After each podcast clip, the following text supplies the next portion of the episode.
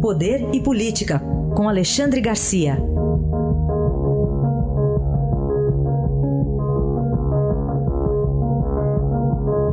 Alexandre, bom dia. Bom dia, Raíssa. Bom dia, Carolina. Bom dia. Queria que você começasse falando, então, preparativos aí para receber países emergentes em Brasília, como o Brasil. Pois é, dentro de um mês, né? Dias 13 e 14. Parece que a gente não se deu conta disso.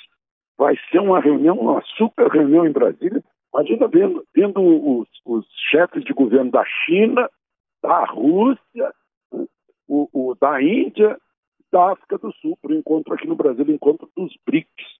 Agora, o que eu queria registrar nisso tudo, né, faz tempo que vem chamando de BRICS, porque se considerava país em desenvolvimento, ainda são, né, a China está em segundo lugar no mundo em, em tamanho da economia, mas ainda está longe dos Estados Unidos.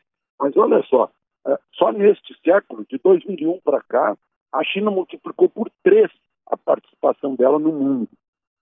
Era de 7,8% do PIB, agora está tá em quase 20% do PIB do mundo. A Índia duplicou de 4% para 8%. E nós encolhemos de 3,13% para 2,46%. A Rússia e a, e a África do Sul também encolheram a participação, mas não tanto quanto o Brasil. Foi esse período aí que tivemos, né, em que tivemos, inclusive, a maior recessão da nossa história. Enfim, vamos esperar essa reunião aí, que é, sem dúvida, uma reunião importante. Alexandre, vamos falar sobre um trem gigantesco de Santos a Rondonópolis. Pois é, o ministro Tarcísio, ministro da Infraestrutura, postou aí imagens desse trem. Eu fiquei boquiaberto, parecia que eu estava no, nos Estados Unidos, né? aqueles transportes é, imensos, aquelas composições imensas. Eu não consegui contar o número de vagões, mas no mínimo 50 vagões. É, é um novo tipo de transporte que empilha uh, um container sobre o outro. Então, cada vagão transporta dois containers, indo uh, do Porto de Santos para Rondonópolis, em Mato Grosso. É, é uma distância muito grande, é, é, é, um, é uma importante ligação ferroviária. E mais, se a gente fizer o cálculo, né, tomando por base 50 vagões, vai substituir 100 caminhões grandes, 100 carretas, né, ah, tirando da estrada 100 carretas. Olha as consequências uh, em gastos e, inclusive, em ônus para a natureza, para o meio ambiente. Né.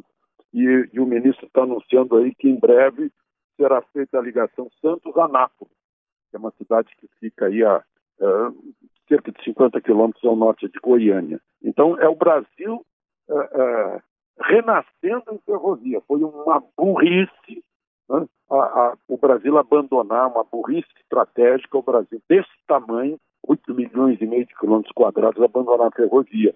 A, a ferrovia foi abandonada na preferência, né? investindo em indústria automobilística, estradas, vamos estimular a indústria automobilística, etc., a partir do governo Juscelino, e ficou aquela, aquela consciência, aquela mentalidade da rodovia. E hoje a gente está percebendo o quanto é oneroso a ferrovia em todos, a, a rodovia em todos os sentidos, enquanto deixamos de lado as, a, as hidrovias e as ferrovias.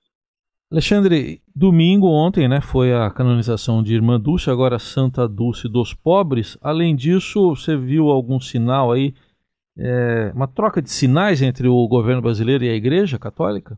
é, as, as, relações não estão boas. Né? Esse sínodo, sínodo da Amazônia desagrada o governo brasileiro.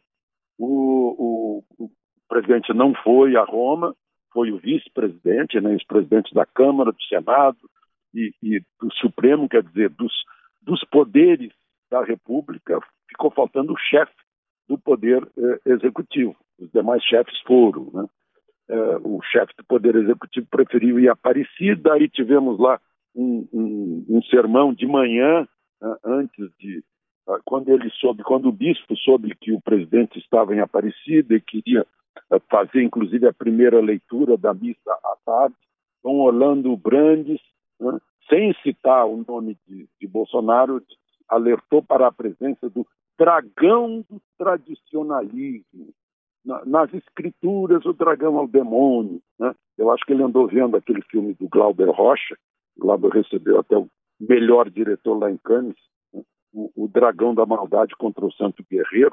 Mas, enfim, tudo isso para registrar que não estão boas as relações entre a Igreja Católica e, e, e o governo brasileiro, por causa da Amazônia, de um lado, por causa dos agrados uh, que o presidente tem feito a, a outras uh, religiões cristãs do Brasil, Igreja Universal, os evangélicos. Né? Então, ontem, aliás, sábado, ele esteve lá na, na, na, na Basílica, né? fez a primeira leitura, como eu disse, participou de uma missa, mas eu acho que tem muito que andar as relações entre Igreja Católica e governo brasileiro para a gente poder dizer que estão normais. A esta análise de Alexandre Garcia, que volta amanhã ao Jornal Dourado. Obrigado, Alexandre. Até amanhã.